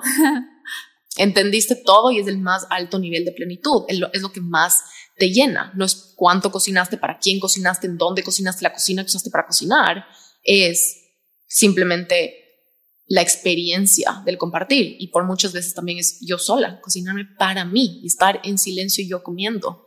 Em, creo que esos serían como que los que me vienen de, de, la cabeza y hay uno que se ha vuelto grande en el último año y es solo sentarme a ver la vista de Nueva York, el atardecer fue un año tan, tan loco, como que le, tomó tanto tiempo a mi cuerpo entender dónde estábamos, qué estaba pasando, volvernos a anclar, como sacar como una planta que sacaste de una, una maceta y ponerle y meterle en otra maceta. Se cambió todo, se reorganizó mi destino, mi futuro, mis decisiones de, de una manera que creo que mi cuerpo estaba solo como, ¿qué está pasando? Y sentarme en esta terracita que tengo de, de mi casa que da al puente y se ve el atardecer y se ve la ciudad y solo ver las luces prenderse con la ciudad de Nueva York que se ve el atardecer, no siempre obviamente el atardecer, pero cuando en verdad se ve el atardecer la mayoría de veces del año, invierno, verano, no importa, excepto cuando está lloviendo, pero hay este momento cuando las luces de la ciudad se están prendiendo y sigue el atardecer y son, es un momento súper transitorio, como que si te lo perdiste, te lo perdiste, dura minutos, que es el momento en el que coexisten esos dos, las luces y el atardecer, porque después ya solo ves las luces y es hermoso. Lo que me encanta de eso es que me, gusta tanto el atardecer como me gusta tanto la vista de la ciudad de Nueva York y solo sentarme y se ha vuelto como este momento de, de, ver las posibilidades y de ver esa ciudad es una ciudad que siempre está prendida. Mucha gente no le gusta por eso. Hay mucha gente que es, no, es muy raro, ¿verdad? Todos creo que hemos escuchado cosas buenas y malas de Nueva York, es súper común. Pero si algo tiene esa ciudad de mágico, es que nos enseña cómo se ve y cómo se siente una energía electrificante de solo estar prendida. Y está, está prendida siempre, es una ciudad que no duerme, ¿verdad? Por algo se dice así, no es, no es mentira, es verdad pero esas lucecitas son, se han vuelto este recordatorio y que sea este recordatorio si es lo que necesitas de que Nueva York si no, no estuviera prendida, de verdad que fuera como muchas otras ciudades, como que no tuviera, medio que ese es su charm. Eso es lo que le diferencia. No son sus edificios, no, como es lo que está pasando en ese lugar. No es que tan alto, como hay muchas ciudades en el mundo que pudieran ser muy parecidas físicamente, en distribución, en cantidad, como todas estas cualidades como descriptivas que pudiéramos usar para describir una ciudad. Lo que le vuelve mágico a Nueva York es lo que está pasando, lo que le prende, la energía que le, que le transciende, que, le, que te conecta, que tú sales por la calle y literalmente sientes la energía. Eso es lo que pasa cuando estás prendida. Y todas, de nuevo, sabemos cómo se siente y cómo caminamos en una vida cuando estamos prendidas y cuando estamos apagadas y no tiene nada que ver con un checklist externo, ni con el deber ser, ni con lo que te dijeron otras personas que te van a hacer suficiente. No, no es, eso no, no va a ser. Es como que Nueva York diga, necesito tener siempre los edificios más altos para ser Nueva York. No es por eso Nueva York. Esa es una de las cositas que se convierte. Es como, no, no fuera. Qué importante que son estas cositas que nos conectan, ¿no? O sea, pueden ser simples, son simples. Creo que requieren de ser simples para que sean constantes pero son tan poderosas, creo que por eso usamos la palabra sagradas, ¿no? Y, yo comparto muchas de las que mencionas y creo que en realidad mucha gente las comparte, no sé, tal vez hay, hay personas que se conectan más quizás con el baile, otras personas más con, otro tipo de actividades, pero para mí también es, es crucial el, momento de escribir en la mañana, es un ancla literalmente directo a, mi ser, a mi alma, a Dios, al universo, a las posibilidades, a, ver con, con, honestidad radical mis miedos. O sea, es, es impresionante lo, potente y poderoso que es ese espacio. Y, y bueno, también algunas otras de las que mencionaste, pero yo sí quiero mencionar también el contacto con relaciones muy específicas que te ayuden en ese trabajo interior, como lo son un psicólogo, como lo es un coach, un programa, muchas veces una mejor amiga, puede ser una hermana, puede ser tu pareja. Hay ciertas personas en tu camino que son maestros y yo creo que no vinimos al mundo solitos a evolucionar. Yo creo que Dios nos, trajo aquí con, con nuestros maestros y para mí ha sido demasiado importante. O sea, sin mis maestros, yo no sería la persona que soy. O sea, no, es que no hay manera. Y no son maestros divinos, caídos del cielo, Jesús parte 2, no sé. No, no se trata de eso, no, no es de esa definición de maestro, son que simplemente es una persona que se vuelve un espejo para tu alma y para ese crecimiento. Y yo, bueno, en mi podcast he hablado muchísimas veces de, mi primera psicóloga, de, mi psicólogo, también mencionaría obviamente esta amistad, en ciertos momentos mi pareja, pero hay algunas personas, son, son poquitas, pero son gigantescamente importantes en esa conexión interna. Y, y yo, por ejemplo, amo y no cambiaría por nada mis espacios de terapia con mi psicólogo y lo que eso me ha permitido ver de mí misma y reconocer y sanar y, y ser la persona que soy hoy. Me da risa porque cuando estabas diciendo eso, yo justo estaba hablando de esto con alguien el otro día, de que cuando yo empecé a ir al psicólogo, era una cosa que me daba vergüenza, todavía no era muy común, no, era algo, tenía todavía mucho estigma. Yo me acuerdo la primera vez que puse en Instagram, hace cinco años que iba al psicólogo y recibí decenas de mensajes que eran como wow, gracias por hablar de esto, como que yo también tengo miedo, pero cuéntame qué tal. Y ahora, gracias, creo que ya hemos no, no solo normalizado, sino es como, es extremadamente importante creo que ya tiene hasta un aire como, igual que el journaling, ¿verdad? O como el desarrollo personal, que es como, es cool. Cuidar tu salud mental es demasiado cool. A veces se me olvida que lo he vuelto tan, me siento tan agradecida con esa versión de mí porque es algo que siempre está ahí.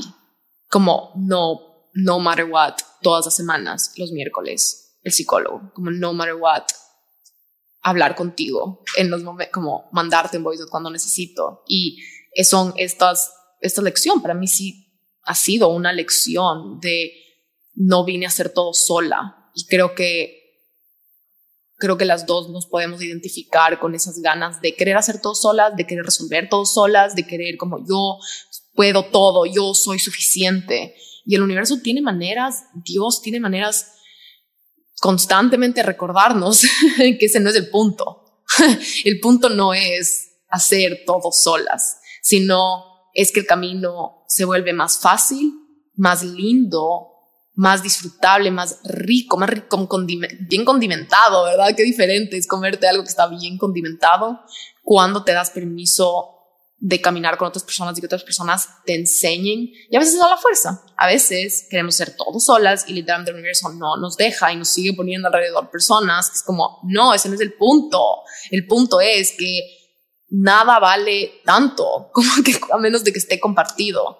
Y entonces creo que diría, hay este lado de la conexión interior que requiere de ese espacio interior sagrado y por otro es como otro canal, como dices, que sería la nutrición espiritual interna que viene a través del compartir y a través de las experiencias, que solo como que nada más increíble que estar de la risa con alguien, ¿verdad? Esa sensación de ese momento compartido y de esa memoria que creaste el trabajo, el trabajo interior requiere de eso. O sea, creo, no, no creo que es como le decora y le vuelve más lindo. Es una, requiere, requiere de esas conexiones y requiere de esas personas.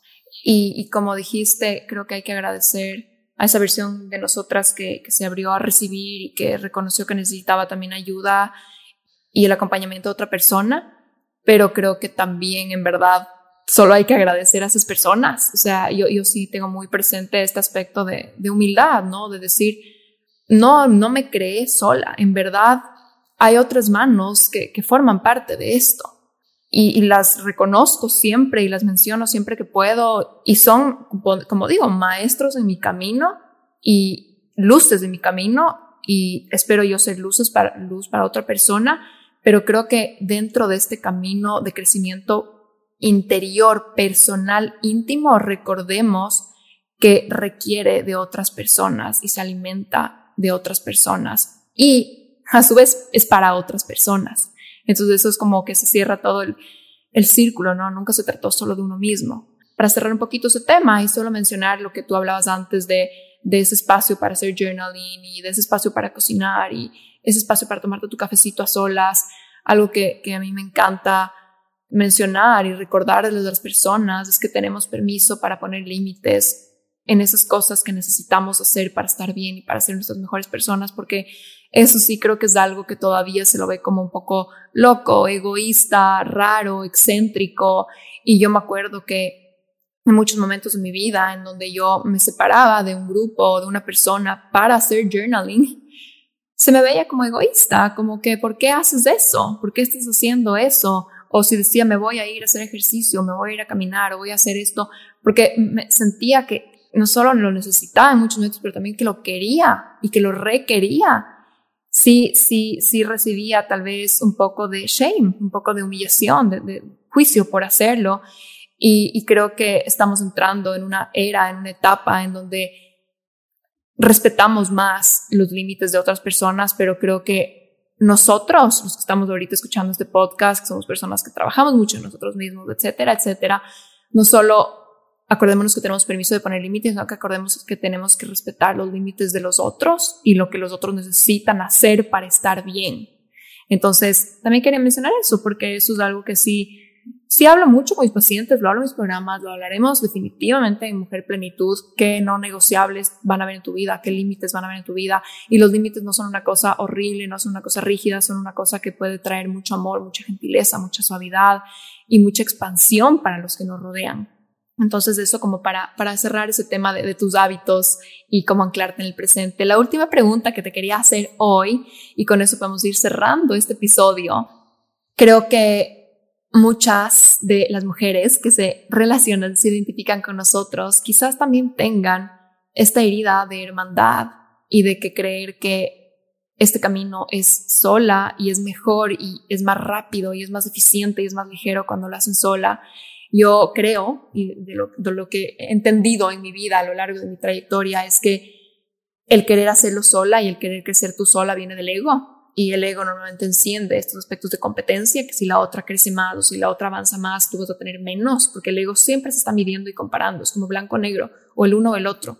Cuando el alma es la que sabe, es como, le dice al ego como que no seas tan, tan bruto, ¿cómo vas a creer eso? O sea, si es que el uno crece, el otro también crece y todos crecemos como conciencia colectiva, el alma se nutre del crecimiento de las otras personas y creo que algo fundamental de, nuestra amistad y en realidad de, nuestro grupo de amigas, creo yo, es de esa hermandad, de colaboración y de solidaridad. Y, también eso es uno de los aspectos que realmente quiero traer en Mujer Plenitud, esa colaboración, esa solidaridad y esa hermandad que es tan sanadora y necesaria.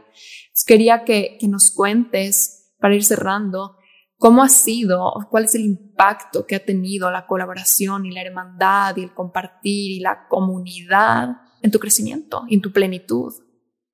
Me encanta esta pregunta porque yo creo que hace unos ocho años no me hubiese imaginado esta, la respuesta, cómo me siento, las experiencias que he tenido gracias a eso. Yo creo que es tan fácil entrar en ese ego de no solo yo puedo sola, yo quiero sola y también, como decías antes, es parte también querer todo el crédito sola, de querer todos los, esa validación externa solo para ti, de querer estas medallas externas, pero las medallas son tanto más grandes y tanto más lindas cuando son compartidas y tanto más valiosas. Creo que todas sabemos lo que se siente ganarte una medalla que te dije que, pensaste que te iba a ser suficiente y, literalmente como que olvidarte que ni siquiera existe porque no tu relación con esa medalla es como por máscaras, por cómo se ve por afuera, te das cuenta que ni siquiera es una medalla. Pero por otro lado, el camino compartido y el camino en colaboración, sea en proyectos, sea en experiencias, sea en ayuda, sea en pedir ayuda, como en recibir ayuda o dar ayuda, contribuirle a otra persona, ayudarle a otra persona, por otro lado, después te llega a ti esa misma energía, eso sí de verdad se vuelven peldaños, esos de verdad se vuelven graditas. Y creo que como mujeres estamos muy condicionadas a pensar que siempre estamos en competencia, no es coincidencia que la mayoría de, por ejemplo, en mi experiencia de críticas entre de críticas a otras personas son entre mujeres. Podemos decir que el machismo es ah, mujeres contra hombres. La mayoría, como cuántas veces somos nosotras mismas reforzando y criticándonos entre nosotras. Las mujeres en los negocios es muy nuevo eso, ¿verdad? Abres un libro y casi no encuentras ni siquiera menciones de mujeres pero cuando una mujer empieza negocio, negocios, normalmente sus críticas más grandes son otras mujeres. Entonces es muy interesante porque ahí, ¿qué nos dice? Que las que tenemos cosas por sanar somos nosotras.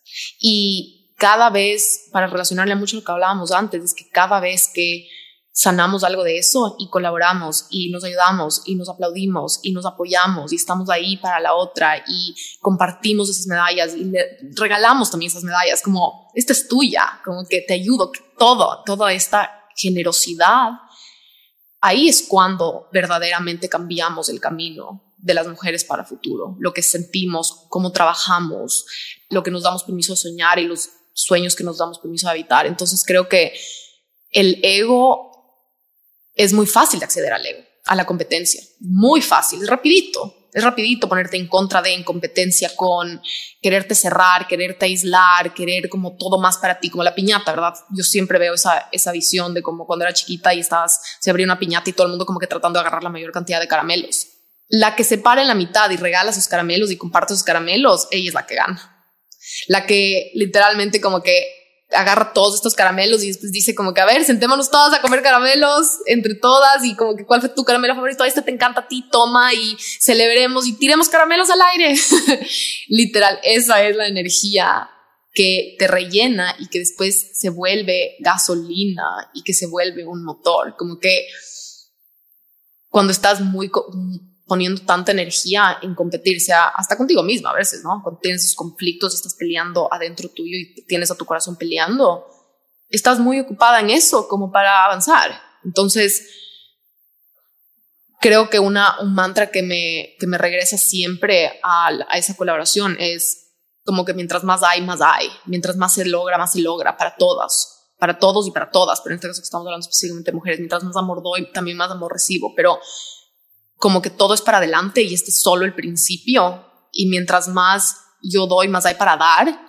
Y como que solo conectarme con la palabra que es, que me encanta también con la relación al dinero, que es un recurso renovable, que se renueva en cantidades cada vez más grandes. Entonces, en vez de entrar en esta cantidad de caramelos y me los tengo que dividir, trato de conectarme con una energía de una cascada, con una energía de algo que se renueva por sí solo cada vez en, cantidades más grandes, como una bola de nieve que se sigue agrandando. Entonces, cada vez que tú ayudas a otra mujer, que compartes, que te abres, que eres vulnerable, eso solo crece. Mientras más amor das, más amor recibes. Mientras más gozo, más gozo. Mientras más colaboración, más grande. Mientras más servicio, más conexión, más historias. Pero de verdad que sí creo que tenemos una responsabilidad hoy en día para hacernos cargo de nuestras inseguridades y de nuestras historias al respecto, porque es la única manera en la que vamos a avanzar y no podemos solo seguirnos quejando de ser víctimas de estos deber ser y estas expectativas que hay con mujeres y de, estar peleando entre nosotras, como qué está en tu vereda con respecto a esto y saber que cuando das solo todo se agranda, todo se agranda, recursos es solo renovable, como que no, no porque diste un aplauso, porque apoyaste a una mujer, te quedas tú con menos de eso, como que no, no, no, eso se duplica en tu vida, se duplica en esa otra vida, se duplica en el mundo, se duplica en el universo. Entonces es, un camino, no es fácil a veces, puede ser muy triggering, puede ser, nos va a enfrentar con historias, con creencias, con patrones de lineajes generacionales viejísimos. Como que esto es nuevo dentro de todo, ¿no? Este, este avance, como todo avance, como toda, como toda esta, esta evolución, no es el camino más rápido. Yo creo que el camino más rápido es aislarnos, es querer hacer todo solas, es poner paredes, es querer todo para mí y, y como, pero de verdad, de verdad que... Por ahí no es. Ajá. Y también, como, como tú dices, hay una responsabilidad ahora. Ya no creo que podemos mentirnos a nosotras mismas Incluso si, si criticamos a alguien, o sea, es como que ya, pienso ya en el 2023, literalmente eso ya no te puedes esconder de ti misma y decir que es lo normal y es, y es lo que se hace y, ay, es que no, no me di cuenta si tú criticas, juzgas, pones un comentario de juicio en redes sociales, incluso, es una vida tan barata o sea, es tan barato hacer eso porque no requiere, como siempre digo en este podcast, ni dos calorías mentales hacerlo. Literalmente es como, es demasiado barato. Es como que ya no te vayas por la vía barata, empieza a crear. Si requiere un poquitito más de tu esfuerzo, significa que estás creando. Si requiere un poquitín más de esfuerzo y conciencia, en vez de poner ese comentario, poner un corazón o decirle gracias por esto o sabes que no comparto tu punto de vista, me lo puedes explicar más o cuál es tu opinión al respecto, etcétera, etcétera cuando requiere un poquitín más de tu energía, significa que estás creando. Y cuando estás creando, ya estás aumentando esa conciencia colectiva y estamos sanando todos, no tú y no el otro, sino todos juntos, literalmente. Y creo que para terminar, solo diría que de verdad, de verdad que nos vamos a morir un día. Como que no es chiste.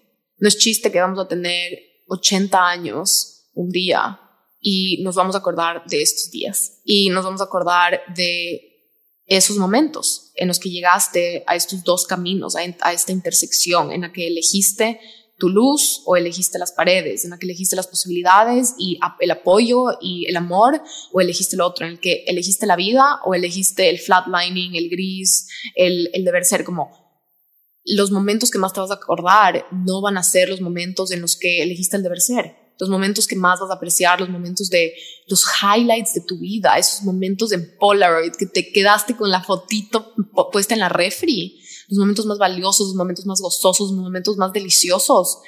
Últimamente solo como le tengo a eso súper presente, como esos, tenemos que vivir por esos momentos. Tenemos que vivir por los momentos. Y son los que nacen del amor. Sí, y, es, y de verdad, de verdad, es como tan cliché, pero por algo es cliché, porque es lo único que importa. Como no tienes que elegir. Es que no tiene que ser complicado y una teoría de la física cuántica que estamos por acceder y que solo accedemos, entendemos. O sea, es simple porque es accesible para todos. Porque no importa quién seas, puedes vivir desde el amor, en las condiciones en las que estés. Por eso es simple, porque es para todos. O sea, es, está igual de disponible y accesible para todos el, el, el vivir desde el amor y desde la libertad, desde la conciencia son los momentos de valentía también, porque también creo que todos podemos identificarnos cuando estás en un lugar público, por ejemplo, y ves una persona que brilla de adentro para afuera. Tiene ese brillo que es difícil de poner. No se trata de cómo se ve, no se trata del maquillaje está puesta, no se trata de la ropa, la marca, no se trata de su pelo, cómo está pintado, no se trata de sus joyas. Es de cómo camina y cómo se mueve en el mundo. Es cómo sonríe o cómo ve o cómo escucha cómo come, cómo se relaciona con si estás en un restaurante tal vez, o cómo baila en una fiesta, como que creo que todas sabemos cómo se ve esa, esa seguridad, esa valentía, no por perfecta, no es como que esta mujer, una Barbie sentada en una esquina como modelo y estática, no, es una mujer con un hambre por vivir, por una sonrisa, unos ojos que solo ven todo con maravilla, que se mueve bien anclada, que camina viendo para adelante y con un lenguaje corporal de como amo la vida. No es de egoísmo, de me amo a mí, yo soy perfecta o estoy aquí caminando por aplausos. No, es por es como que se nota esta contribución de dar y recibir, porque tampoco es una mujer que está ahí latigándose en una esquina, solo como que viendo para abajo y sirviendo a otros. No, pero es ese, es ese brillo interior que no puedes poner en palabras y creo que ese brillo interior en gran parte es su relación con el mundo, su relación con las personas alrededor y también creo que diría la valentía. Una vez está, cuando estaba con, con Haru en Nueva York estábamos hablando de eso, de que cuando una mujer toma una decisión valiente, se le nota y se le nota en, en sus ojos y se le nota en su sonrisa, como que qué bien te queda la valentía. Y, dijimos eso, y dijimos en un podcast, como creo que deberíamos ahora, en vez de salir que, que, es un punto súper importante, ¿no? Dejar, alejarnos cada vez más de como comentar en la cómo se ve una persona físicamente y empezar a comentar cosas más valiosas y más internas. Qué lindo cumplido, empezar a decir qué bien te queda la valentía y poder aplaudir la valentía, porque la valentía a veces sí es trabajar más o a veces sí es tomar ese puesto, pero a veces la valentía es salir de ahí, a veces la valentía es montarte un avión sin regreso, a veces la valentía es abrir tu corazón con una persona y a veces es salir de una relación, a veces la valentía es comer más saludable y a veces la valentía es irte de fiestas a las 7 de la mañana. Exacto. Para una persona puede ser en verdad aplicar una maestría y para la otra es decir, no más maestrías. O sea, para cada uno es tan diferente y solo uno sabe lo que es valiente y lo valiente es lo que te acerca a ti. Y lo valiente a veces es dar, ¿verdad? A veces lo valiente es quedarte callada y aplaudirle a otra persona. A veces lo valiente es dar y a veces lo valiente es dejar de reflejar y aceptar el fucking cumplido y reconocer tus logros y celebrarte. Y hay otras veces en las que es siéntate en la audiencia y aplaude y da y celebra a otra persona. Entonces es como, ¿qué es valiente para ti ahorita? Y si nos hacemos esa pregunta, que es de nuevo algo hermoso que tenemos de nuestra amistad, es solo ayudarnos a hacernos las preguntas del alma. Y es esa pregunta, ¿qué es valiente? ¿Qué es amor? ¿Qué quiere tu alma? Habla con tu alma. ¿Qué dice Isa? Cuando tú me dices, creo que esto está viniendo del miedo. Si, le, si tu alma hablara en este momento, ¿qué te dijera? Este es tu cerebro intelectual o este es tu ego ¿Qué diría en este escenario el amor? ¿Qué diría en este escenario la generosidad? ¿Qué... Conversaciones casuales de WhatsApp, literalmente, de todos los días. Literal, ¿qué diría, qué dirían tus sueños? ¿Qué diría tu propósito? ¿Cuál es tu propósito? Si en 10 años regresas a ver y te pones a ver qué creaste, qué te va a hacer orgullosa, cuál va a ser esa medalla que te llevaste hasta la tumba. Porque no todas las medallas te vas a querer llevar. Otras medallas literalmente, como que por más de que trabajaste algunas para esas medallas 10 años, es como, quiero esa medalla, ¿para qué trabajé? Como que, ¿para qué fue? ¿Por qué hice esto? Y hay otras que dices, esta medalla me la tatúo en la frente, ¿verdad? Y es como, ¿de qué medallas te vas a rodear? ¿De qué medallas te vas, vas a, condecorarte a ti misma? Porque esas medallas nadie más tampoco las ve. Es lo irónico, ¿no? No es como que andas con estas medallas colgadas en el cuello, no hay una pared de condecoraciones en tu casa. Son medallas de tu alma y son medallas de tu corazón. Y normalmente es la pregunta que viene del alma, que es valiente para ti ahorita. ¿Dónde está tu valentía? Y dar ese paso. Desde esa valentía siempre, yo me imagino que cuando doy esos pasos, mi casa se llena de flores rosadas, porque son mis flores que, me conectan con mis sueños. Cuando doy un paso en esa dirección, la casa se llena más de flores. Cuando doy un paso en la otra dirección, es como que las flores se quedan ahí, como que se empiezan a morir y se vuelven como medio flácidas. Camina en dirección de tus flores interiores, todo va a estar bien. Totalmente. Y, y creo que un poco partiendo de la pregunta que te hice, esas decisiones valientes nunca son individualistas, siempre también tienen relación a otros, y son en conexión a otros y tienen mucho que ver con dar más y recibir más. Y es cuando hablabas de esta, de esta mujer que uno la ve en una tienda o en un restaurante o en una fiesta y brilla, me venía muchísimo algo que a mí me encanta pensar y lo que en realidad sí reflexiono mucho es lo que qué es la belleza interior. Y la belleza interior, si te pones a pensar, piensa en una persona que tiene de verdad belleza interior, alguien ahorita de tu vida, trae a tu mente alguien que tenga belleza interior. Y piensa, y en realidad esa persona trabaja mucho en sus relaciones, da mucho y recibe mucho. No es alguien que está aislado de la sociedad y, con la cabeza para abajo, solo pensando en su trayectoria y cómo crecer más y cómo tener más. Es alguien que está muy en relación y en interacción con la vida misma. Y puede que no, no, no se trata de ser más extrovertido, de tener más amigos, no, no, no Puede que sea con tu mascota, con una persona, con, con plantitas. Se trata con cosas que tengan vida, ¿no? Como que estar en interacción con la vida, literalmente. Al final somos parte de la naturaleza y tenemos que estar como los avatar, ¿no es cierto? O sea, como en esa conexión, literalmente con la madre tierra, entonces con otros humanos o con animales o con plantas, pero estar en conexión, eso te da vida, te nutre, se te ve fértil, recargada, con esa belleza interior. creo que eso un poco también como para para tocar ese punto de la hermandad. Y qué importante que estar en relación con otras, haciendo este trabajo y compartiéndonos nuestros hallazgos. Y estar midiendo. O sea, creo que es ese recordatorio de ahorita ponerte ese check-in y hacer ese check-in de cómo está tu ecosistema social, en el sentido no social, de socializar y de networking, no, de tus conexiones con las personas a tu alrededor y de que caminar, nutrir y esas medallas de honrar, trabajar en esas relaciones de show up, ¿verdad? Dejar todo cuando una amiga te necesita, de poder estar ahí para tu pareja, de poder estar ahí para tu mascota, como dices, de saber ese ecosistema de la vida. Es como, yo necesito estar viva, viva para que esto esté vivo y esto necesita estar vivo para que yo también esté viva. Entonces es como una, una simbiosis saludable, sana, de, de alimentar, ¿verdad? Yo una interdependencia. Una interdependencia y no codependencia. Cómo están mis relaciones y qué requiero hacer para que estén en un lugar que me llena de vida y al mismo tiempo cuando están en un lugar se siente, se siente cuando están estables, se siente una paz, se siente una serenidad.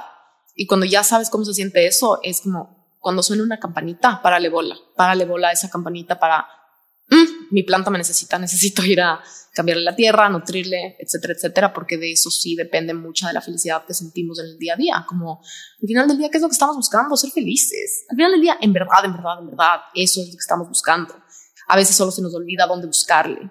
Y está en los lugares, sí sabemos, sí sabes, siempre sabes, yo creo que siempre sabemos de una u otra manera dónde vamos a encontrar nuestra felicidad. El reto es ser cada vez más valientes en la prioridad que le damos, en cómo lo creamos, en el trabajo interior que tenemos que hacer para, para conseguirlo, pero esa felicidad de verdad que no es esa felicidad de estar matándote de la risa y súper como que para afuera, es una paz y es una serenidad y es una calma interior y es una, esa es la plenitud, ¿verdad?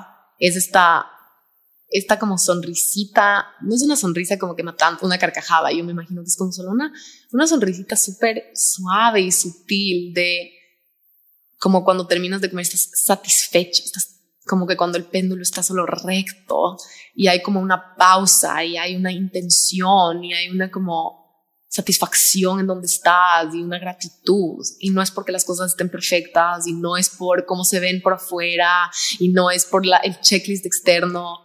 Es un estado interior que está disponible. Ese es, ese es el camino. Y la felicidad va a ser una combinación, una receta tuya, va a ser una receta, esa plenitud para ti, es una receta que solo tú la puedes descubrir y que solo tú la puedes alimentar y solo tú la puedes elegir para que cada vez se ponga más grande, porque cuando eso está lleno, de verdad que todo lo que sale se pone mejor y todo lo que puedes dar y también cómo te sacas de otros de los lugares de las caídas, de, de los lugares que se sienten oscuros, de las inseguridades, es, es más fácil, más rápido, más, más profundo, más, más llenador. Lo lindo es que todo esto, creo que bueno, en nuestra historia de vida ha sido una, una, prueba de error, una experimentación. Creo que vamos 12 años embarcados en este, en este trabajo interior súper profundo a las dos. Pero no estás sola y hay guías para hacer estas cosas. No tienes que sentarte y crear toda esta estructura de decir, a ver, voy a sanar todas mis heridas del deber ser y voy a ver qué cosas me conectan y voy a poner estos límites y marcar estos no negociables y reconectarme con mi hermandad y con mi contribución. Lo puedes hacer, claro que sí, pero también puedes recibir ayuda y hay guías y hay tantos recursos. Vivimos en un mundo tan abundante de recursos que la pregunta está, ¿quieres ayuda? ¿Quieres que alguien te lo facilite? ¿Quieres guía? ¿Quieres hacerlo en equipo? Y yo, para mí al menos, la respuesta siempre sí. O sea, por algo mi alma decidió nacer en esta era en donde hay todos estos recursos, estas personas maravillosas a mi alrededor que me pueden contribuir con la sabiduría que han coleccionado a lo, a lo largo de sus propios caminos. Entonces, ahí también les recuerdo, porque yo sé que muchas veces escuchamos podcasts o, o una clase y nos viene una sensación de es demasiado, no sé cómo hacerlo sola, no sé por dónde empezar. Y, a mí me ha pasado, y ahí me recuerdo, hay ayuda. Puedo contratar a una persona o, juntarme con alguien que me ayude a marcar el ritmo, que me ayude a empezar por un, cualquier lugar, por cualquier hilo, por cualquier área, arista. Y yo creo que, que ahí lo que diría es, yo no hubiese podido hacer esto sola, como que de verdad nuestra amistad ha sido uno de los pilares y me encanta que nos recordamos eso constantemente, como un sábado por la mañana, solo gracias por existir, gracias por tu amistad, gracias por tu apoyo, porque yo siento, y te dije el otro día que yo siento que yo, Mujer Plenitud, siendo tu amiga, creo que Dios fue muy inteligente, no solo con estos recursos y todo, sino el camino está hecho, la vida hay que cursarla acompañada. Y no solo porque se vuelve más fácil o más rápido, porque se vuelve más lindo el camino y porque así se vuelve todo más rico. Es como que el condimento, es como que un plato, comer un plato sin sal versus un plato con sal, como todos queremos bien condimentado el plato, pero abrir nuestro corazón, dar, estar presentes, poder ser esa ayuda y recibir esa ayuda, pedir esa ayuda. Creo que es eso, ¿no? Saber decir, no quiero ser súper poderosa. ¿Por qué? ¿Para qué? Soy una humana, imperfecta, que vino a aprender, que vino a aventurarse, quiero aprender de otros, quiero maravillarme por los aprendizajes y el camino de otras personas porque sea más rápido. Como basta con comprar un libro, cuestan 12 dólares y pueden ser 15 años de la trayectoria de alguien resumidos de la mejor manera y más rápida. Qué privilegio, qué suerte poder pedir un consejo, poder pedir ayuda, poder pedir un libro, poder escuchar un podcast, como de verdad conectarnos con esta humildad de Qué suerte poder aprender. Qué suerte no saber todo. Qué suerte no tener todas las respuestas. Qué suerte poderte también seguir encontrando por, este, nuestra amistad tiene 15 años y al mismo tiempo conocemos a nuevas personas. Entonces es como esas niñitas chiquitas que todavía no se conocían. Qué lindo que puedan ver todo lo que se ha vuelto esta amistad y al mismo tiempo hay tantas personas en el mundo que te van a seguir enseñando cosas, como solo quedarnos en esa mente principiantes, en esa humildad de saber recibir. Es el, no solo es el camino más eficiente, es el camino más lindo. Entonces, y si algo queremos y estás aquí escuchando ese podcast, no es para como que solo avanzar, ir más rápido, lo más eficiente, lo más... Estás aquí buscando significado a la vida, estás aquí buscando las flores de tu casa, llenar tu vida de vida, llenar disfrutar de ese camino, llenarte de estos aprendizajes, como buscarle significado a las cosas que hacemos y a dónde vamos, porque si no se siente, y a veces estamos aquí también buscando ese sentido, buscando ese sentido porque se siente todo apagado y silencioso y gris y se nos, nos olvidamos cómo se siente ese significado. No dejes de buscar ese significado y rodéate de personas que te recuerden que existe, que te recuerden puedan ayudar, que te se mueran también de ganas de contribuirte y donde tú también tu presencia sea recibida de esa manera, como el buscar ese significado es la aventura de la vida y, se encuentra en estos, en esos espacios, en esos lugares y en esas conexiones. Eso creo que últimamente en estos últimos dos meses me, me ha recordado el universo de maneras lindas, de otras maneras dolorosas o difíciles, que ese es el punto. Como el punto es el amor, el punto es la vida, el punto es seguir explorando el significado, seguir experimentando con las diferentes opciones al final del día de, poder decir, compartí, ese caminar. Exacto. Y decía rodearte de personas que, te recuerden de su significado, pero también tú ser esa persona que le recuerda el significado a los que te rodean, ¿no es cierto? Porque a veces también nos quedamos en, ¿dónde están esas personas que me van a recordar, que me van a ayudar? Pero en los que están alrededor tuyo, ¿qué pasa si tú empiezas por, por ayudarles y vas cambiando un poco sus patrones? Y como yo siempre menciono, capaz tú eres el agente de cambio ahí porque ya tiene esto en mente, ya le llegó ese deseo, ya puedes ser tú el que inicie ese cambio y quizás todo tu alrededor se da la vuelta. Pero bueno, creo que tenemos que ir terminando este episodio porque ya está larguísimo y ha sido una conversación deliciosa, deliciosamente profunda, diría, y profundamente deliciosa. Es un honor tenerte aquí en este espacio y es un placer, en verdad, tenerte aquí en este espacio. Espero que los que nos hayan escuchado se hayan enriquecido tanto como yo me enriquecí de esta conversación, de estas dos horitas que vamos aquí hablando. Y en verdad, gracias por darte el tiempo en tu viaje de expansión. Para la Isa son las 10 de la mañana, ahora son las 12 de la tarde y está en México, en Tulum, y se dio estas dos horitas para compartir con nosotros. Y creo que recibámoslo como un regalo. Abrámonos a recibir todo lo que nos dio hoy día. Gracias de verdad por estar aquí.